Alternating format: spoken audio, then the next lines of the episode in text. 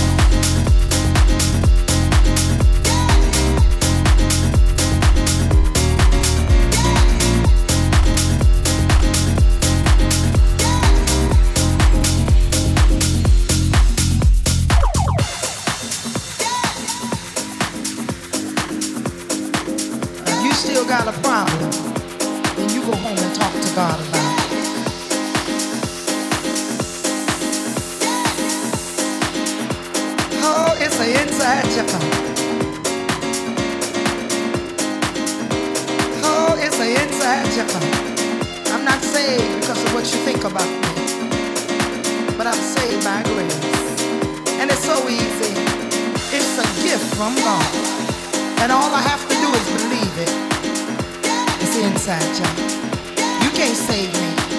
You can't even sanctify me. I gotta sanctify myself. Thank you, Lord.